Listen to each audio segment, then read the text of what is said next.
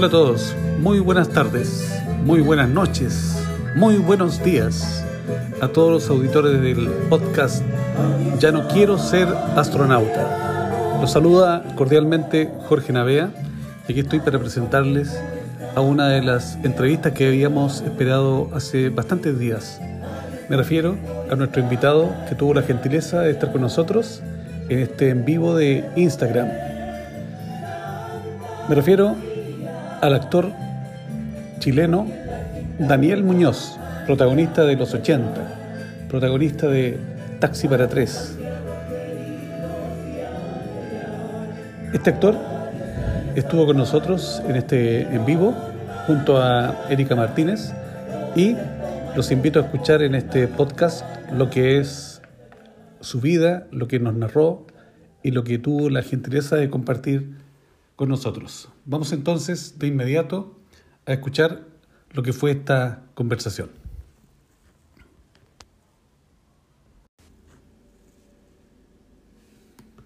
Para, para que nos cuentes un poquito eh, tus orígenes, tu infancia, vamos cronológicamente contando un poquito de tu vida.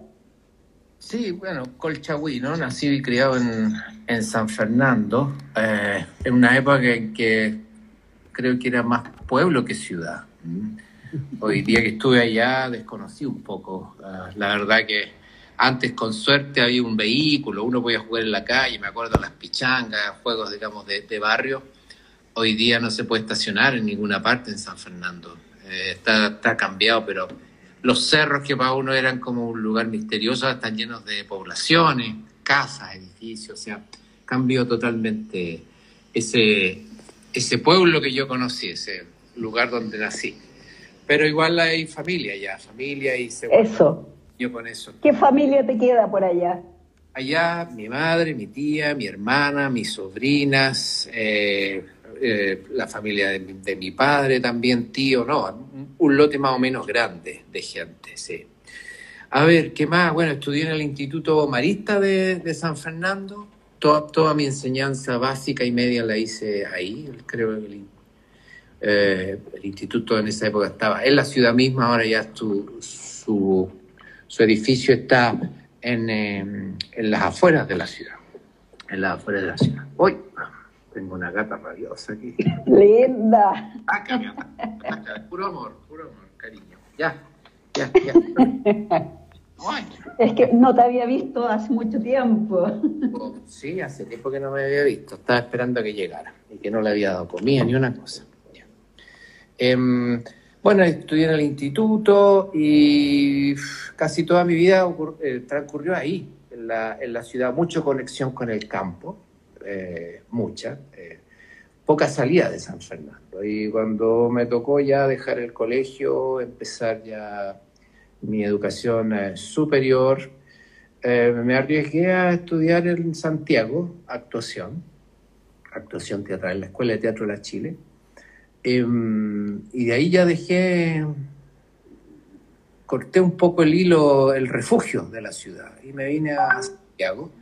Un proceso que fue largo de, de acostumbrarse de un lugar tan chiquito a, otro país que, que, era Santiago, que es Santiago en este momento. Um, y bueno, una vez que empecé ese proceso, creo que ahí de a poco me fui aclimatando y ya, ya soy, se puede decir, un citadino, un, un santiaguino. santiaguino eh, uh, eso así como, como a grosso modo mi, mi historia, son mis historia? orígenes. Sí. Eh, Daniel, eh, te quiero comentar a modo anecdótico, bueno, que al igual que mucha de la gente que está saludando, te están sal incluso puras flores y un compañero curso, colegio Pato Díaz, Pato Díaz, ah, el Pato Díaz. Curso.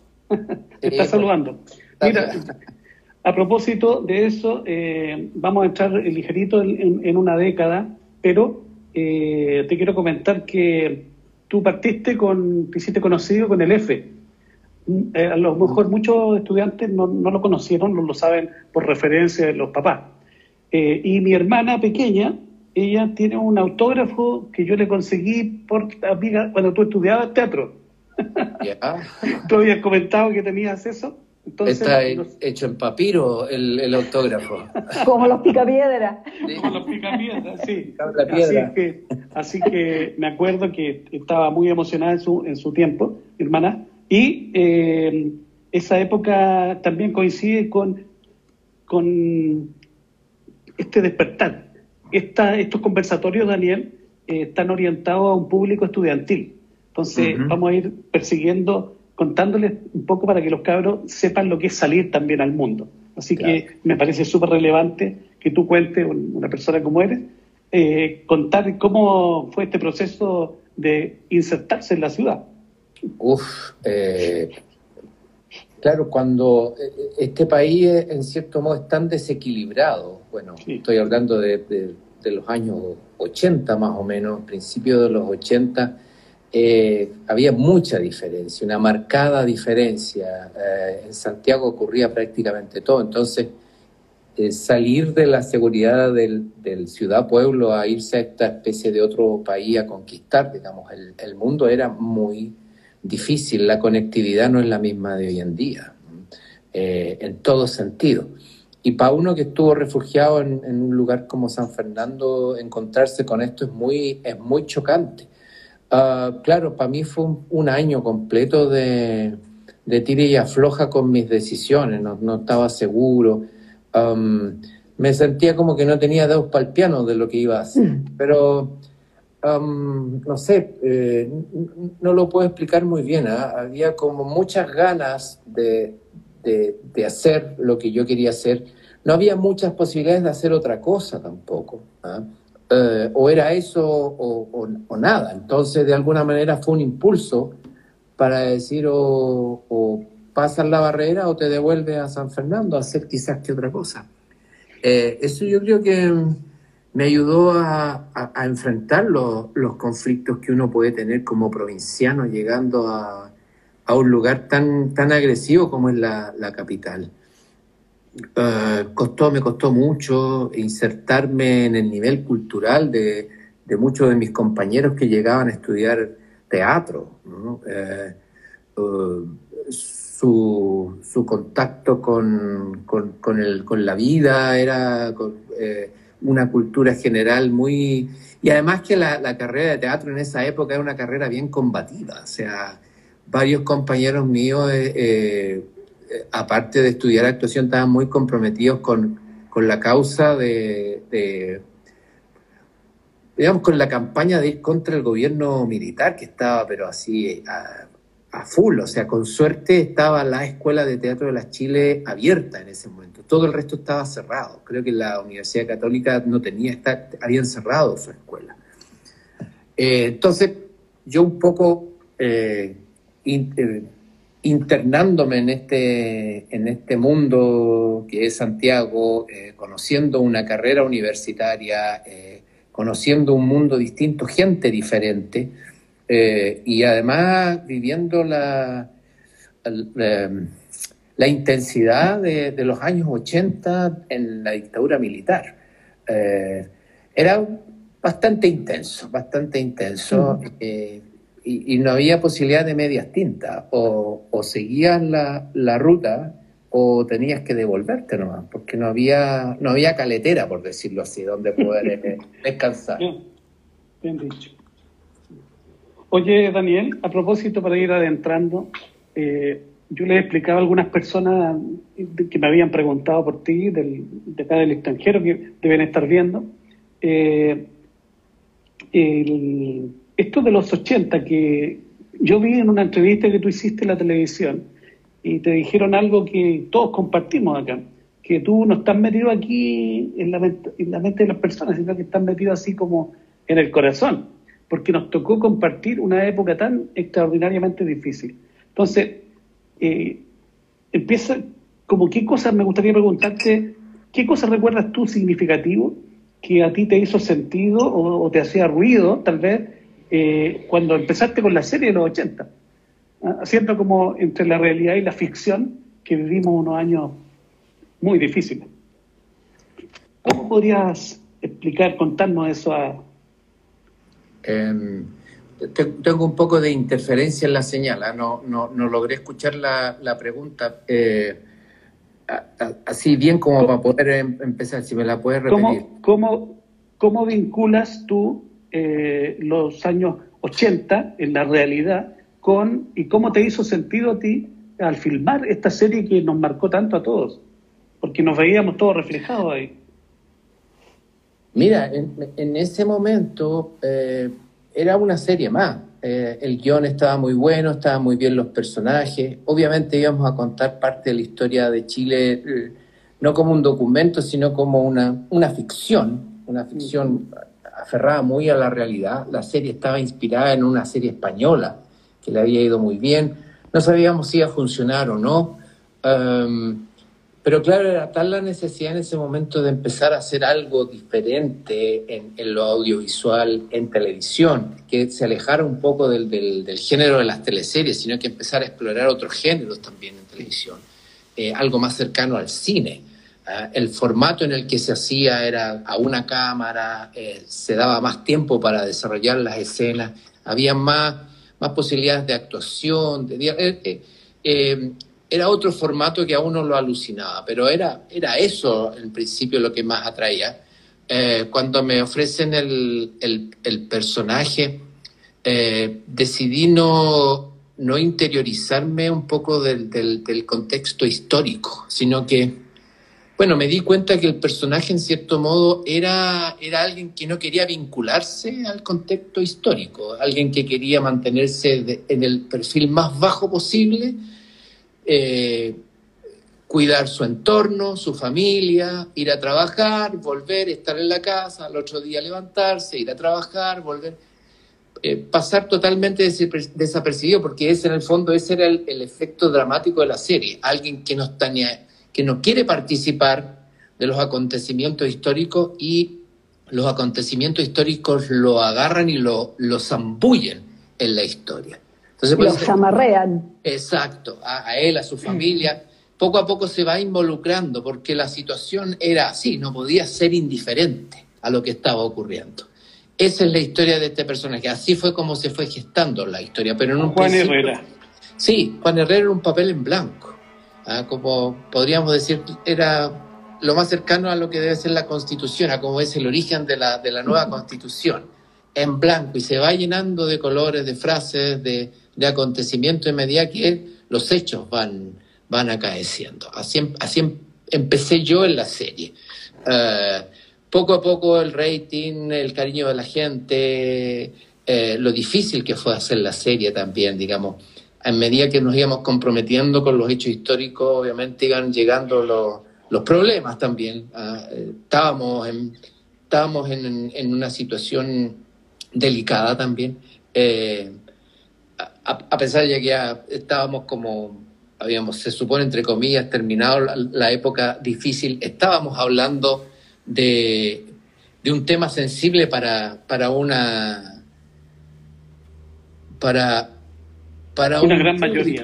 Para una mayoría, digamos, que, mm. en realidad no era mayoría, era minoría, pero siempre ha metido ruido, el mismo ruido de siempre, ¿ah? y que tiene poder. Entonces, afectaba un poco las sensibilidades de ese, de ese grupo y grupo de poder que obviamente rebotaba en, en, la, en, en cada temporada que hacíamos.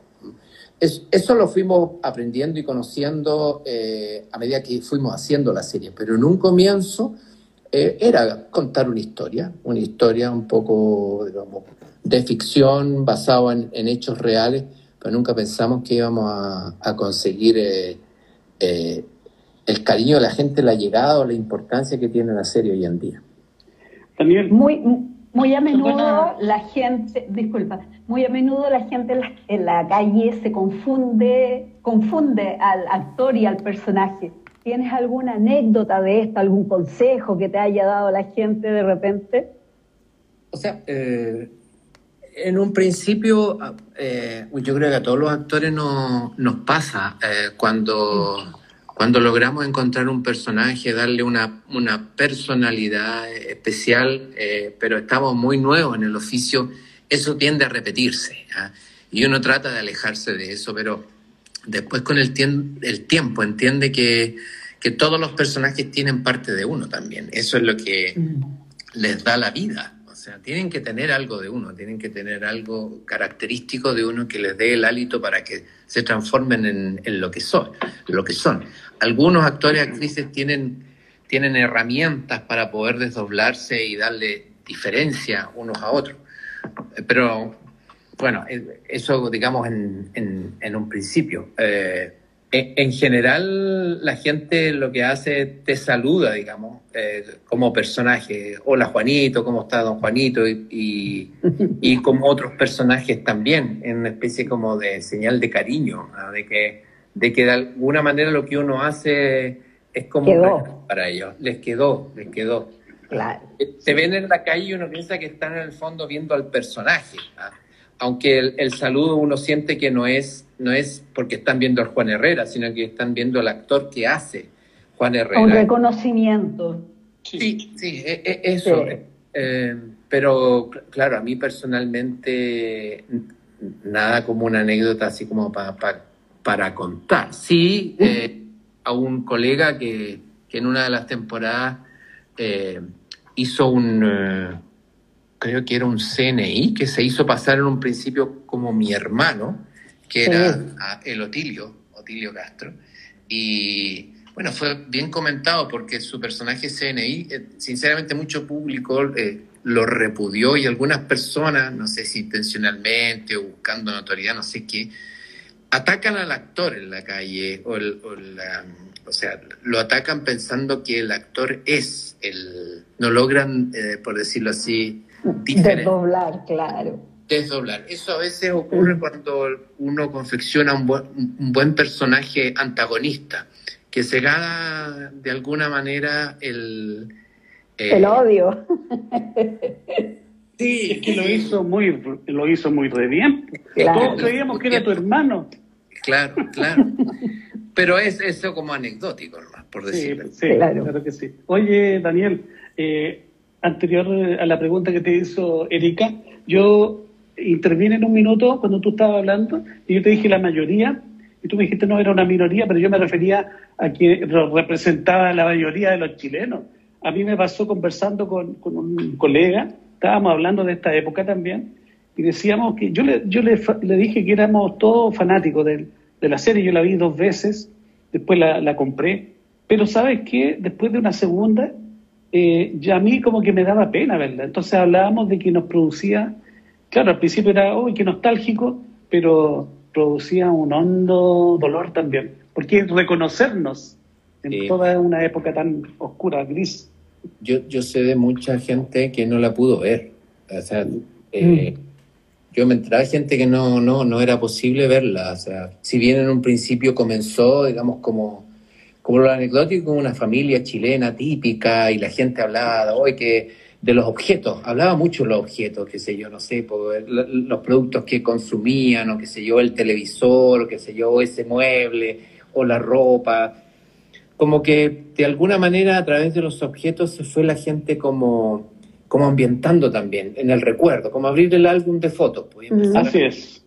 Muy bien. Y de, y de la nostalgia empezaron a, a, a a revivir, a revivir momentos difíciles. Y yo creo que eso habla muy bien de la serie, la factura de la serie conectó con una realidad. Eh, abrir heridas.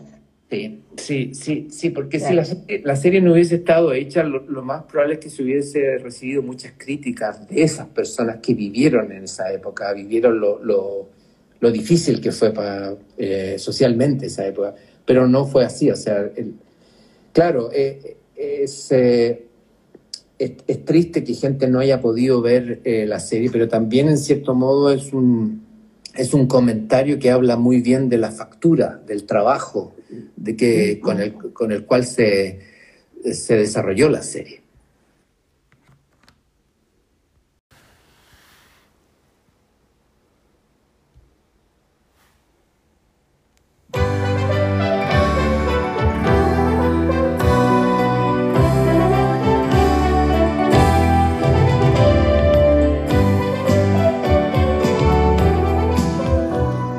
Y así estamos conversando con nuestro querido actor Daniel Muñoz y mencionando aquella época de los 80. Que el hombre olvidó lo que nadie escribió, aquello que la historia nunca presintió, y vuelan las gaviotas a la tierra, trayendo la vida que han robado al.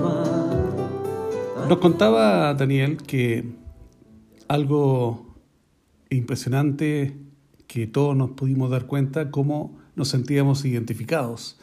Muchas personas narraban que se había enterado que ni siquiera habían podido ver la serie. Eran tantos los eh, recuerdos y las vivencias que a todos sin duda nos marcaron. Así que vaya nuestra gratitud por saber eh, de su boca eh, todo lo que significó para él representar a este Juan Herrera. Los invito entonces a seguir escuchando a este tremendo actor.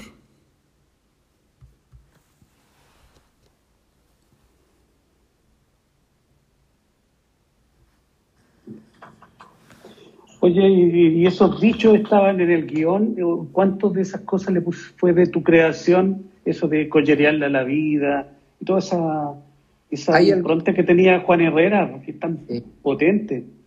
No, yo ahí ya me pierdo, ¿ah? porque siempre había un trabajo colectivo, llegaban los guiones, muy buenos guiones, porque llegaba un, trabajo muy, muy acucioso del, del Rodrigo Cuevas, que, que es el guionista, la única persona que se encargó del, de supervisar el guion, de crear los primeros guiones, las primeras temporadas, y después ya por, por la, la demanda eh, tuvo que buscar ayuda, pero su mano como guionista está, está íntegra casi en la, en la serie. Pero claro, después el trabajo con Boris Cuercha como, como director, que fue él con su experiencia de actor, de director, de cineasta, fue moldeando mucho las la escenas y, y, dejó mucha libertad para que uno también se apoderara del personaje y obviamente uno fue vertiendo también en la serie sus dichos.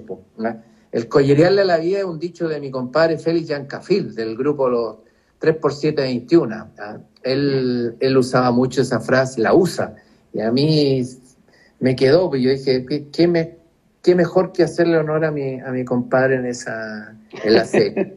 Y, y otros homenajes por ahí y por allá. Eh, eh, a la familia, al padre, a los recuerdos, digamos, cuando niño. Eh, claro, de alguna manera, el que haya empezado en, televisión con personajes populares, arraigado al mundo popular, fue, fue cimentando la llegada a, este momento, a, a, poder plasmar de la mejor manera posible un personaje del pueblo, un personaje, un chileno, digamos, común y corriente en un principio, que luego se empieza a transformar como en, un héroe involuntario, víctima de las circunstancias. Estaríamos todo el rato hablando de los 80 porque Juan Herrera es un personaje. sí, a propósito, yo me preguntaba cómo vamos a pasar a otro tema, porque es difícil salir del tema de los 80, es muy potente. me dan ganas de preguntarle muchas cosas y de hecho bueno, yo feliz hablando a todo el rato, trae muchos recuerdos. Sí, oye, me imagino. yo hacía unos trabajos también que como profesor eh, y sacábamos fotos y les mandaba a, documentar. Hay una calle ahí en Ñuñoa, la calle Pucará, sí. que es donde se ambientó, estaba el negocio... El, exterior el, exterior, el exterior. Del, negocio, de, Don Genaro. De Don Genaro, exacto. y también la peluquería. En otro lugar, sí. Sí, sí, sí, sí, sí. Se, armó en diferentes lugares. Sí, la placita, sí. Era, Pero caló mucho eso. Yo las tengo en los Facebook, esas fotografías, y caló mucho. Eh, ¿Qué ganas? Oye, eh, Daniel, con respecto a tu carrera de actor. En los otros personajes, como el, bueno, ya hablamos del F, el, el Cha, el Carmelo, el Malo, cada uno es como, en cierta medida, un tipo de ser chileno, ¿no? Una, refleja un poco la idiosincrasia de, ¿Qué crees tú del chileno? ¿Tú le sacas un poquitito, basta observar a la gente? Mira, ¿cómo es, eso? Es sin querer, ¿ah? puede ser que, eh, claro, ese como registro que uno trae desde siempre, pues, la experiencia que uno trae, que, que es inevitable que uno, del guion, del, del personaje, del guion, me, me, ayudó mucho el, el, integrar eh, elencos de programas que estaban destinados a la, a la gente, al, al, pueblo, digamos. Eran, eran programas masivos donde, digamos, el, registro que había que tocar era un registro muy, muy popular, llegar a la mayoría de la gente, del televidente. Y de, y, de alguna manera todos los personajes que me llegaban estaban planteados de esa, de esa manera. Y, y pucha, fue, fue yo creo que eh, entre casualidad, eh, suerte, eh, bendición, no sé, creo que llegaron a buenas manos. Tenía yo en el fondo mucha, mucha información y mucha posibilidad de darles buena vida a esos personajes. ¿ah? Se dio el contexto ideal ah, para, para poder desarrollar estos personajes, para poder desarrollar mi carrera también como actor, eh, digamos, en, frente a, cámara y, desarrollar el, género que, que para mí me formó, que es la comedia, el humor. ¿ah? y que gracias a eso me facilitó la posibilidad de entrar al drama después. Porque claro, eh, creo yo que es más difícil de la comedia, o sea, más difícil del drama pasar a la comedia que al revés. La comedia es un punto para mi gusto muy, muy exigente, muy alto, muy difícil, muy difícil. Y quien funciona bien en comedia y después eh, va al, drama, qué sé yo, a, lo, dramático, eh, creo que tiene más,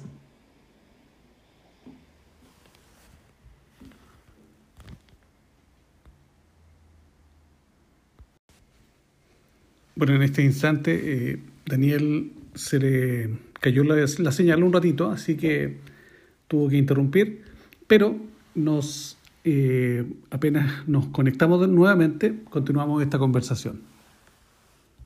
Sí, en, relación a esta tragicomedia que es este país, em, el, humor en el fondo es el que nos, que nos hace eh, mantenernos en pie.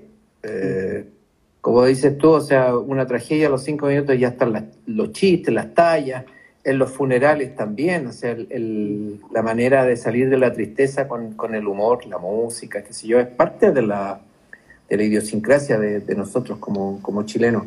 Eh, de alguna manera, creo yo, eh, arrastro un poco ese sentido del humor y, tuve la suerte, yo creo, de encontrarme con Ariel Galindo, un gran guionista, He tenido suerte de, toparme con buenos guionistas muchas veces y eso para mí es una gran ayuda para poder confeccionar personajes. Cuando el guion, que es el mapa para mí, llega tan, tan bien hecho que uno no tiene la posibilidad de perderse. Hay una buena ruta, hay elementos, digamos, puntos de llegada claro entonces uno no se aparta del, del camino cuando hay un buen guion. Y eso ayuda a confeccionar un viaje, una ruta, a hacer un buen, buen personaje qué fue lo que ocurrió con estos personajes del malo, el Carmelo, el Chanta. O sea, eran creaciones de él, que plasma, de Ariel Galindo, que plasmaba en sus guiones, y yo en el fondo les daba, les daba vida con los recursos que traía yo de, que había aprendido en, mi paso por televisión anteriormente. hay, una, hay un personaje en particular que cuando tú estabas con problema de conexión, alguien lo mencionó que era, el personaje tremendo de Taxi para Tres. El, el Chabelo. El Chabelo. Y la voz, y la voz, mm. y, es eh, impresionante. ¿Cómo, ¿Cómo surge todo eso y la desdoblar tanto las cuerdas vocales, las habilidades ahí? O sea, la, la, la, peli fue oferta de Orlando Liuber, el director. Eh, que había visto ya, bueno, mis trabajos en televisión, eh, un poco jugando con, con, las caricaturas de los personajes populares, y me invitó a trabajar en esta película. Estaba, creo, haciendo el malo en televisión, en, Venga conmigo, y me invita a hacer esta película de un personaje que si bien era como por decirlo así, de la misma población que el malo, eh, era un personaje más real, más realista, no era tan caricaturesco como, como el malo. Y nos pusimos eh, así el desafío de, de, lograr un personaje real, creíble, que se diferenciara de, esta caricatura, digamos. Eh, y para eso, bueno, hicimos investigación, fuimos a las poblas, nos juntamos con algunos muchachos del ambiente, y dentro de esas reuniones había uno que, no me acuerdo muy bien, parece el, el no sé cómo le decían. Venía llegando, digamos, de, un viaje de aquellos y, nos pusimos a conversar. y él al hablar tenía la voz ya gastada, no sé, de quién, quién grita mucho, no sé, tenía esa voz especial. A mí me gustó y decidí buscarla, buscar y, y enfrentar el personaje un poco en el decir y además en el, en el sonido que emitía cuando, cuando hablaba fue una... Igual es como, como una patudez, porque uno en el fondo puede, puede caer de nuevo en una caricatura al tratar de ir tanto de afuera para adentro y no de adentro hacia, hacia afuera en la creación de un personaje. Pero bueno, esa, esa patudez me, me ayudó, digamos, de esa manera. Es, es, era lo que se necesitaba en ese momento para, ese, para esa creación en especial. Ah, además que cuando por otro lado, cuando chico yo veía mucha tele, me gustaba imitar mucho a los personajes, a los monos animados, jugaba solo y imitando, hacía personajes a los juguetes que tenía. Entonces, de alguna manera entrené eh, las cuerdas vocales para caracterizar. Y no me fue tan complicado. Quizás ese recuerdo sintonizó con, con este otro desafío. Eh, y creo que, que, funcionó, que funcionó muchas cosas que hice años atrás, quizás ya no las volvería a hacer, porque en el fondo no, no, no, no son parte como de mi, mi ideal de actuación hoy en día. Pero cimentaron tu, tu carrera. Oye, Daniel. Sí, por supuesto. Daniel, hay, mira, piensa que hay estudiantes, bueno, yo también soy un profesor que ya tiene sus años, pero eh, igual, hay, cosas, que, que uno ya no, no, haría, cosas que uno al principio iba a todas. Me imagino que te ocurre lo mismo que lo que tú nos estás señalando. Pero eh, yo hago todas estas cosas pensando en los estudiantes. Entonces, si hay un cabro que está pensando, soñando con llegar a la actuación, que está en provincia, en fin, está en cualquier lugar soñando, eh, cuéntale un poquitito así como direccionado eh, algunas cosas que ellos se van a encontrar ahí para que para que conozcan. Por ejemplo, yo lo que sé, que cuando los, que eh, los que estudiamos eh, pedagogía en castellano, profesor de lenguaje, nos hacen una asignatura de teatro. Entonces, parte de una tarea, que me imagino que eso es lo que yo quiero que le cuente, es ir a observar a lugares, a, una cantina, a ciertos lugares, y ahí uno después reproduce, digamos, lo que ve. Cuéntale un poco a esa persona, a ese niño que está soñando con ser actor, con qué se puede encontrar, qué cosas son marcadoras. O sea, eh, cuando empecé yo esto y quería ser actor, eh, era solo teatro, actor de teatro. Ah, lo de la televisión llegó por añadidura, nadie me enseñó a actuar en televisión, a actuar frente a cámara, tuve que aprender solo. Hoy en día no es así, hoy en día si uno quiere actuar para cámara, para televisión, lo puede hacer. Hay institutos, hay escuelas muy buenas, muy buenos profesores, eh, online también, actores que se dedican a eso. ¡Eh! Apareció, apareció. Salud. Salud. Eh, y en, teatro también. Claro, hoy en día, por las circunstancias, eh, estudiar actuación teatral está complicado estudiar actuación teatral online, mejor estudiar eh, actuación a cámara. ¿ah? Eh, las posibilidades son mucho mayores. En mi época estaba abierta la Escuela de Teatro de la Chile, eh, Fernando González, creo, Fernando Cuadra, un par de escuelas, digamos, y pares de... ¿Jope? ¿Cómo? No, Malbrán. Malbrán llegó muchísimo después. Más, mucho. más. Cuando yo entré en el 83 a estudiar eh, actuación, eh, creo que con suerte estaba la Escuela de Teatro de la Chile abierta, nada más. O sea, estudiar actuación era casi, estudiar no actuación, sino que estudiar teatro, para de ahí ser actor. O sea, actuación se, se asociaba con teatro. Hoy día estudiar actuación es ser actor eh, para televisión, para, para, cámara y ser actor para, para teatro, ser docente, ser dramaturgo. Eh, en mi época era todo una sola cosa prácticamente, no había, no había para más. Hoy en día las opciones son mucho mayores. Para mí el, ramo de, o sea, la profesión de actor para mí es como la mejor profesión del mundo porque me ha dado la posibilidad gigantesca de conocer gente, conocer mundos, conocer realidades, de, tener una visión y una opinión frente a la sociedad, frente al mundo, muy, para mi gusto, bien equilibrada, porque uno como actor tiene que ponerse en los dos lados, el que ve la historia y el que hace la historia. Incluso la misma historia, eh, los dos lados, ya sea protagonista o antagonista. Entonces te da una visión de, mundo muy interesante. Eh, o sea, aumenta tu nivel eh, de conocimiento, tu nivel cultural. O sea, es apasionante lo que, el viaje que uno puede hacer como... como es una ventana, es esta, figura tan manida que uno emplea con los niños, pero es una ventana de verdad a, otro mundo, a otras dimensiones. Sí, yo puedo haber sido, que haber, haber, querido ser médico, pucha, no fui médico, fui actor, pero tuve, trabajé en una serie sobre médicos y viví la experiencia de la medicina pero a concho, así, me conocí médicos, viví estar en una operación, viví esa magia. Eh, y así sucesivamente. Puede viajar uno en el tiempo, ah, eh, conocer gente interesante, viajar, viajar. Ah, no sé, es alucinante la, profesión. Y claro, si alguien tiene problema con sus padres o madre, padre o madre, que dicen no, que, los actores se mueren de hambre, esa, o que, es una profesión que es inestable, esa, ese, mm, por decir, eh, eh, ¿cómo se dice? Eh, ah, ¿Prejuicios? prejuicio, ese prejuicio, digamos, que ya, que ya no tiene ningún sentido, eh, pero existe. O sea, en el fondo uno tiene que decidir si el que va a estudiar el, padre o la madre o uno. Y, punto, claro. claro ya, pues, un mensaje para los estudiantes entonces, pues, además que estas cosas ya eran como muy de antes.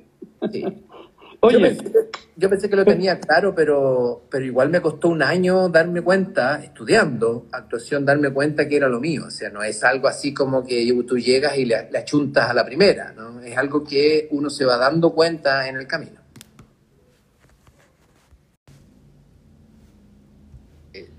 Oye, ¿cómo será, Daniel, cuando hice la pausa en este momento? Eh, te estaban mirando más de mil personas, más de mil cien personas. Chuta. No, me, no me sentí observado.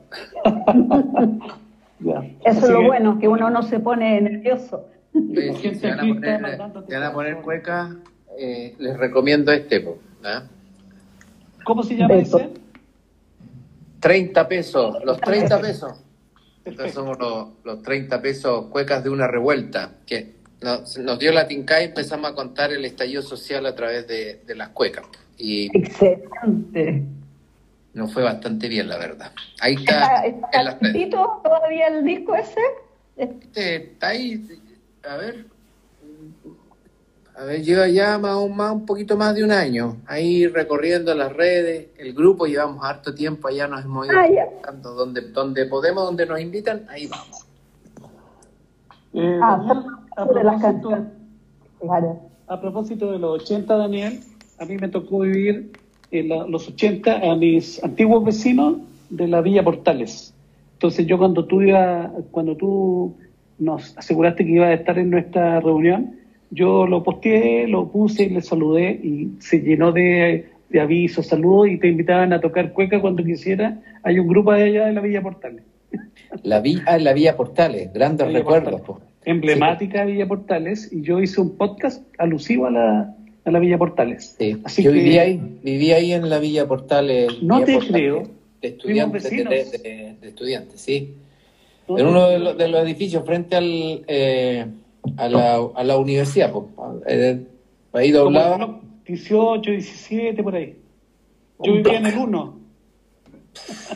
Me acuerdo que caminaba nomás de, la, de, la, salida del, del metro donde dejaba la micro y tenía que internarme hacia, hacia los blogs. Por Ecuador, ahí en la vuelta a la biblioteca. Claro, exactamente, Mira, qué, qué bueno. Bueno, ahí te estaban invitando, así que deja el contacto. ¿Cómo se puede adquirir el, ese disco de los 30 pesos del grupo? Pucha, está en, la, en las redes, pero yo realmente debo reconocer que soy nulo en, pasar esos avisos, ¿ah? pero está en YouTube. En YouTube eh, o sea, tenemos un Instagram que eh, los 30 pesos, eh, escrito con, con, letras, los 30 pesos. Arroba los 30 ah, pesos. Arroba los 30 pesos con letras. Ahí dejamos Instagram, ahí está la información. Perfecto, ya. Eso vamos a hacer. Qué entretenido. Aquí están diciendo. Me decían Blog 19, Eugenia Poblete dice. Baila muy bien cueca, los seguiré, dice Laura, Laura de eh, y, y, y, y, alguien te estaba saludando. Peleamos por 30 pesos, buena serie, ya, en fin. Listo. Vamos a seguir Mira, saludando. Antes de, de ir al tema musical, de cómo llegas, Quisiera si nos puedes contar algo quizás más personal, pero quería saber que nos contara qué significa para ti unos ojazos verdes. Ah. Ahí estamos en, en, tierra muy... Yo no quería. Ah, no, pero claro, pero le gusta mucho que la, que la mencionen las reinas, ah, pero... ¿En serio? Pero dile que fui, que fui yo la culpable. Sí, lo voy a decir que tú eres la culpable. Sí, pues, los ojazos, los verdes como, o sea, es, es mi, mi, otra mitad o, o, mucho más, pues, es parte ya integral de mi vida, es, un, eh, es la compañera eh, a la cual admiro mucho por lo que hace eh, y el motor de muchas de las cosas que, de los proyectos que, he enfrentado, porque los enfrentamos juntos. Y claro, eh, nos conocimos justamente en Parando la Olla, porque fue este, esta agrupación que armamos producto de las circunstancias del, del, estallido, las ollas comunes, que había que apoyar ese, esas iniciativas. Y ahí nos empezamos a conocer con, eh, contigo y con la, con la negra, pues, con, mi, con mi señora, que fue un poco la que tomó en principio las riendas. Y claro, ella tiene tiene una pila atómica en su interior, pues es, chiquitita, tiene unos ojos verdes intensos, un carácter y una energía impresionante, impresionante. Ella es un gran, un gran motor y me siento afortunado de tenerla como compañera de vida. Eh, así que bueno, significa en este momento todo, todo lo que soy y todo lo que quiero ser, eh, estos ojazos verdes. Wow. Sí, Ah, te, van, a hacer, te teniendo, Sí, teniendo en cuenta teniendo en cuenta de que podía ser una, una pregunta un poco muy personal, pero igual, pucha, me encantan como personas, me encantan como pareja, por eso tenía eh, sacarme ese gustito de realzar esta parte de, tu vida. Sí, no, yo sé que yo sé que ustedes tienen una gran amistad entre ustedes todos, bueno, tanto tiempo que que enfrentamos proyectos eh, juntos, obviamente la amistad está, pues, así que aprovechar de, de mandarle un, saludo a mi, a mi querida señora, está trabajando en Chiloé, por allá anda. Sí, pues. Por allá anda, por allá anduve y ahora me vine de pasadita y tengo que volver a su frase pronto. Ya, Bien. Daniel, Daniel, una pregunta. Estábamos hablando de la Villa Portales, de aquellos años, en fin. Fíjate que eh, ligándolo un poco con lo anterior eh, bueno, tú sabes que la Villa Portales ha sido escenario de muchas de muchas cosas comerciales, en la televisión es como, yo decía, como algo ya de culto, ¿no? Pero eh, yo me recuerdo que el Happening con que fue como algo importante, ahí te quiero llevar algo importante para ti en tu carrera, que nosotros lo veíamos con mucha culpa porque en esa época teníamos re pocas cosas para entretenernos. El Happening lo daban en la noche, después de las noticias, los domingos. Y yo, no cabro chico, yo estudiaba en el Instituto Nacional y siempre teníamos pruebas. Dale con poner pruebas los lunes los profes. Yo por eso traté siempre en mi, carrera de no poner lunes para no joder a los cabros. Bueno, y sucede que eh, uno lo veía con culpa, pero el, Happening fue una gran compañía. Y háblanos un poco de la escuela y, tu comentario, por supuesto, de esa época, que eran re pocas cosas que teníamos para distraernos, y los papás y también. Claro, tú estás hablando de la época en que, en que el Happening estaba en TVN, en Televisión Nacional en ese momento. ¿ah? Claro. Y, claro, se paralizaba Chile para ver el happening. y fue tanto lo que influyó, digamos, en, la audiencia que se tomaba el día completo el happening. Era como sábado gigante, eran programas. Claro, cuando existía la televisión pública, eran los canales de televisión nacional y nada más. No había cable, no había plataformas de otro tipo, no había computador, no había nada. Nada, nada, ni celular, ni una cuestión, nada. Entonces sí eh, después el happening creo que paraliza su, su, trabajo y al tiempo después vuelve a, reinventarse en Megavisión, años después. Y en Megavisión, eh, ahí es cuando entro yo a jugar. Ahí me integro al elenco del Happening, eh, después de haber terminado en Sábado Gigantes, haciendo el F. Me fui a pulular por, por algunos otros canales y llego a Megavisión y a formar parte del, Happening. Con, con Has tuve dos años trabajando y para mí fue la gran escuela televisiva. Ahí aprendí un poco a crear personajes, a caracterizar personajes, a trabajar frente a cámara con personajes, eh, el teje-maneje del, del, humor en televisión. Eh, si bien había tenido buena, buenos maestros en Sábado Gigantes, con la Anita González, Tenison Ferrada, Ramón Núñez también, eh, en el, el, equipo del Happening, con Rabani, Pedrero, Alarcón, estaba la Gladys, la Marilu Cueva. Eh, no me tocó estar con el Pato Torres porque había estado ya se había retirado, creo, del, del ¿Y Óscar Olavarría? Óscar Olavarría estaba también. Eh, y, otras personas más, pero no me acuerdo eh, realmente del nombre, pero eran gente, por decirlo así, simbólicamente animales de televisión, estaban creados para eso. Y, ahí me tocó aprender y aprendí muchísimo. Había un equipo que trabajaba con ellos de vestuaristas, maquilladoras, con un arsenal de elementos que era como cabro chico con juguete nuevo. O sea, para un actor tener a disposición todo ese esa, todas esas herramientas, uno no podía más que aprovecharla. Pues yo creo que la aproveché muy bien, porque gracias a eso, a ese paso por el Happening con Ja, a la, a la, sabiduría televisiva que ellos tenían, el conocimiento de, de, la televisión, así, sin lugar a duda, la televisión de esa época, obviamente, eh, pude cimentar yo mi, mi, carrera, eternamente agradecido con todo el equipo del Happening Ponja, todos. Qué bueno. Oye, justamente tú mencionaste unos años ahí que era se paralizaba Chile y en realidad teníamos yo a veces les contaba a mis alumnos, les contaba a mis hijos, eh, habían re pocas cosas, aparte de, de eso, ¿te acuerdas? Entonces era, o sea, mi hijo un día me dijo también, eh, igual era fome, porque esto, bueno, ya no había toque de queda, pero ya no me acuerdo exactamente cuándo se detuvo el toque de queda, pero, pero el toque de queda sigue, sigue, sigue todavía. sigue ahora, sí. Estuvo en pausa. Estuvo en pausa. En la pausa, sí. Claro.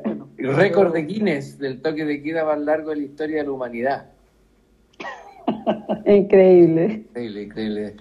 Pero claro, la televisión es la que nos acompaña en ese entonces, que un poco lo que se ve en la serie en los 80, ¿eh? como la importancia del televisor la influencia que producían todos nosotros, de ahí las críticas que tenía eh, la ciudadanía, mucha parte de la ciudadanía hacia la televisión, cuidar que, que los muchachos, los jóvenes, los niños, la juventud no, no, se obsesionara con la televisión, porque era la, el único medio en el cual uno se enteraba, aparte de los diarios, obviamente, la radio, la radio que hoy en día sí tiene un, un sitial muy importante cómo van cambiando las cosas, porque hoy día uno no sabe eh, si la radio va, te va a escuchar o te va a mostrar, porque ya la radio pasó a ser también algo que va más allá del, de la transmisión eh, sonora, sino que ya ahora todas las radios tienen sus cámaras, está todos los géneros se están como reinventando. El que no, no logró sobrevivir en la televisión chilena, la televisión nacional, ya esos canales que nosotros conocíamos que nos acompañaron en esa época ya no, ya no están, ya no son. desaparecieron. Muchos de los canales también ahora están haciendo podcast. Eh, Facebook y, varias, tienen formatos distintos. La cooperativa, la radio también tiene podcast. Sí, claro.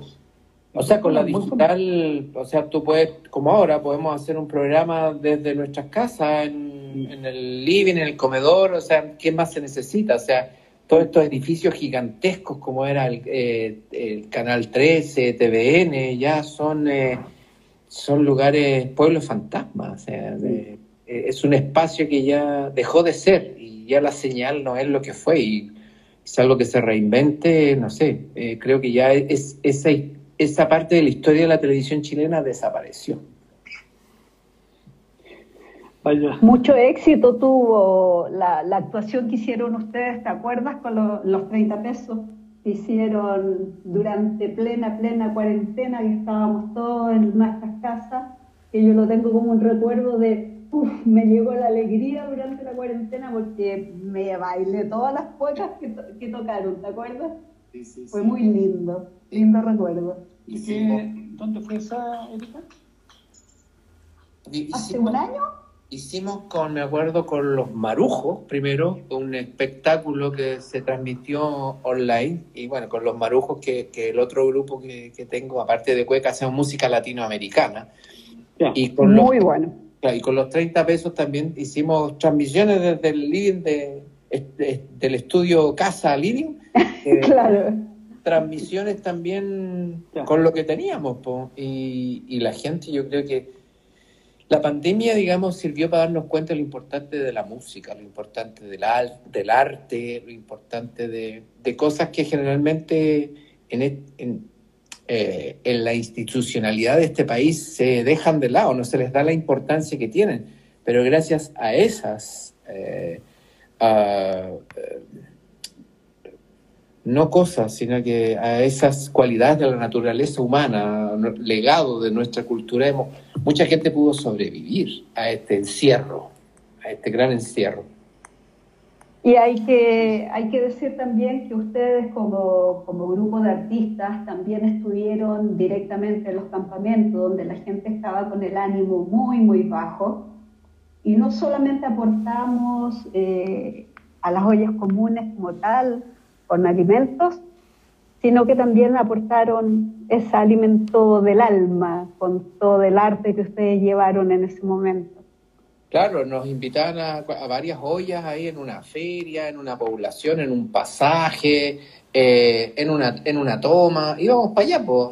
Estuvimos tocando también ahí en la Plaza Dignidad varias veces, eh, en la Animita ahí en la esquina, estuvimos también tocando queríamos un poco impregnarnos de la realidad para y, esa es, eso eh, produjo material, material concreto que está plasmado, plasmado y va a ser plasmado, digamos, en registros, porque estamos contando de alguna manera la historia de este país.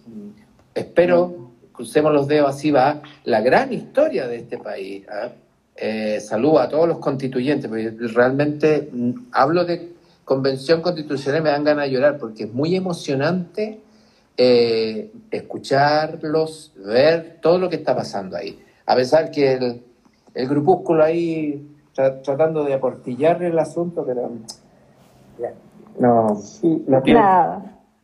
Mucho ruido. No, les prendió, no les prendió. No les prendió, a ellos sí que no les prendió. Sí. Pero tenemos grandes esperanzas, cifras, oye, los constituyentes, ¿no? Claro. Tiene que salir, ¿cómo vamos a desaprovechar esta tremenda oportunidad? Sí, sí. Tanto tiempo que la esperamos. Yo, tengo mucha confianza, mucha confianza, mucha confianza. Como, como fue en, en, las elecciones justamente de los constituyentes, que muchos decían que estaba todo disperso, que no iba a pasar, que no había confianza, al final se dio un batatazo impresionante y la derecha perdió el tercio, que era algo que, que era impensable, y lo perdió definitivamente. Así es. Bueno, vamos a ver qué de, qué, qué de, cómo se deviene la historia. La historia ya se está viniendo muy, muy bien. Para, mi gusto, bien, bien, bien. Eh, hay una, también un ambiente caótico que para mí es muy positivo también. ¿ah? Porque a través del caos, las instituciones que están acostumbradas, acostumbradas a regir todo no, no saben qué hacer. porque está todo caótico, entonces no tienen de dónde agarrarse para meter su, su cuña, para meter la cola, ¿ah? para meter la puntita. No, no. Oye, a propósito de eso, fíjate que esta pandemia, bueno, que trajo un remesón, también eh, está dando la oportunidad para que ah, se cambie esto de la excesiva... La gente en provincias acusaba que Santiago no es Chile, ¿cierto? Y ahora con estas posibilidades que se han generado, nos damos cuenta que se pueden hacer muchas más cosas y toda la reinvención social es a todo nivel. Entonces es una gran oportunidad que, que, tienen y todas las personas que, que, tienen algún grado de responsabilidad o los que están pensando en estudiar, eh, tienen que tomar acciones y moverse. Uno no puede ser espectador nada más. Sí, curiosamente los grandes cambios eh, históricos, sociales, se producen con momentos de agresividad violentos, momentos violentos. La única manera de que el ser humano reaccione y se reinvente. A pesar de que es algo tan, tan criticado, pero gracias a la violencia esencial, creo yo, en el, en el ser humano, se producen estos cambios bruscos. O sea, para que la naturaleza haga su efecto, tiene que haber una erupción volcánica, arrasar con todo y empieza se nutre el, espacio de fertilidad y ahí crece, crece una vida más sana. Pero tiene que, tiene que haber, creo que es parte de la naturaleza, que haya, bueno, esa especie de reventón, pues estallido, ese estallido. Como también se le llamó. Sí. Oye, y además que estábamos hablando de la salud mental también, Daniel. Eh, nos provocó muchas cosas. Nadie esperaba, yo nunca pensé que iba a vivir este encierro. Y claramente nos cambió el mundo así 180 grados. Entonces, en esto también permitió, bueno, fuera de alguna que anduvimos cojeando algunos, yo siento que ahora tengo otra visión de las cosas, pero también recuperé otras cosas. Por ejemplo, yo nunca había estado eh, cesante, nunca. Llevo un año. Eh, y eh, se produjo a, ustedes como actores, el mundo del arte, también varias cosas que se cerraron. ¿Cómo, ¿Cómo viviste eso tú en lo personal? ¿Recuperaste otras cosas?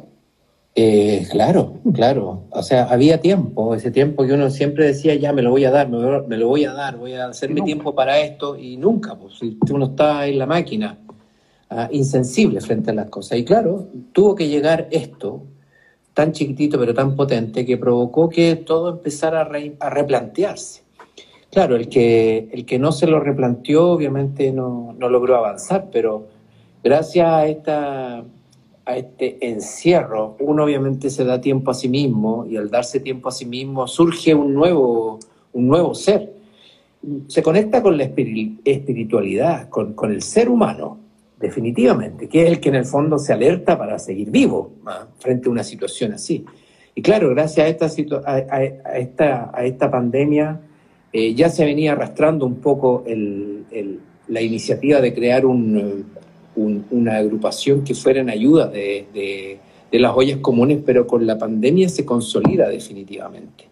Una que había tiempo y otra que había mucha energía para poder volcar en ayudar socialmente a la, gente. Eh, darse cuenta que la música es un, es un elemento clave en circunstancias como esta. Y claro, para mí la música es parte de mí, entonces reinventarse, buscar eh, las herramientas para no paralizarse, sino que eh, poder salir en ayuda de la, gente que lo necesita con música. Eh, reencontrarme con la familia, con costumbres familiares que son clave para poder cimentar, cimentarse uno, o sea, desde darse el tiempo para estar conversando en la cocina, todos cocinando, sentarse a la mesa, a, comer o estar sentado mirando para afuera, eh, conversar, conversar, eh, compartir el silencio, pero todos juntos, cosas, digamos, que uno no les daba importancia hasta que alguien llegara y te, te abofeteara y te, y te hiciera darte cuenta. Es como se llama un poco una catarsis. ¿ah? Te das cuenta frente a un, golpe, un, un chachazo que Claro, claro, claro. Claro que sí. Oye, y a propósito que hablamos de salud mental, en lo último, ¿sabes Justo con eso terminamos. Yo pienso, yo pienso, Daniel, que hablamos de salud mental, pero mm, la salud mental propiamente tal como que está bastante decaída. Y, la vacuna para esa salud mental anterior fue como de la pandemia.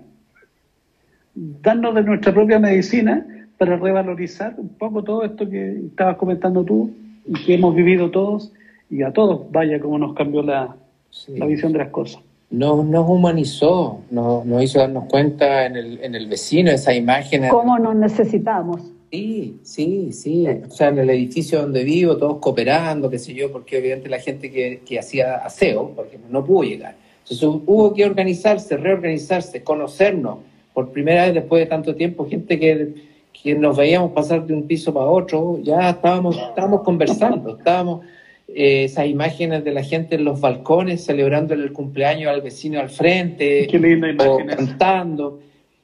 Eh, las calles vacías, los animales paseándose por las calles, eh, saliendo del miedo, no sé, había mucho de, esperanzador. Y fue cruel porque obviamente mucha gente fue falleciendo, fue quedando en el, en el camino, porque como que, eh, eh, claro, es, no sé cómo llamarlo, pero es como si, si los dioses te dan algo, pero te piden, te tienen que pedir algo a cambio. Tienes que pagar un tributo, tienes que... Nada es gratis. Nada, nada es gratis. Claro, frente a esas pérdidas, uno también se, se, da cuenta de lo importante que es la vida. O sea, gente muy cercana que se fue quedando en el camino. Eh, las injusticias empiezan a aparecer así, pero, pero así, a destajo. Uno se da cuenta, digamos, de cómo vive, cómo vivió y cómo le gustaría vivir ¿ah? frente a, a, la pandemia, que te plantea, digamos, lo preparado que uno está económicamente o no, eh, lo preparado que uno está emocionalmente o no. Eh, o sea, no, nos puso, digamos, eh, digamos, no, no, nos expuso frente a la vida así drásticamente, porque fue de un día para otro, no fue con aviso, o sea, fue chal, chachazo así, era la única manera que reaccionáramos. Daniel. Por eso muchas veces yo digo, bendita pandemia. Sí. No solamente maldita.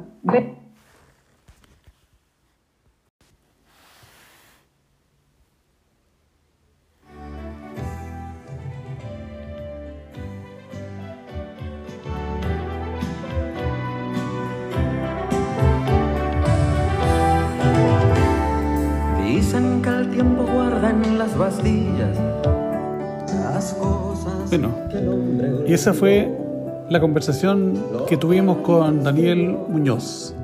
Le agradezco nuevamente de manera personal y a través de esta página estamos queriendo transmitir eh, cierto contenido, ciertas cosas que, nos, ciertamente nos unen como chilenos, como personas que soñamos con un país mejor.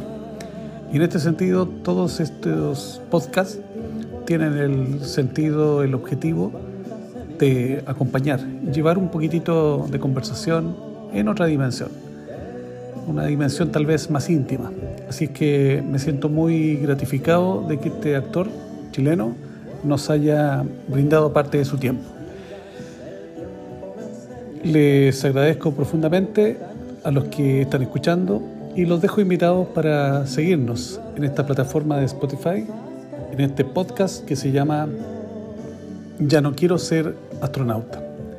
Nos vemos en la próxima. Chao.